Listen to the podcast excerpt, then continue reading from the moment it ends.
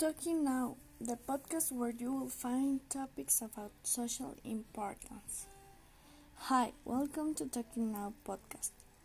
In this episode, we are going to talk about the Colombian education system and how we can improve it.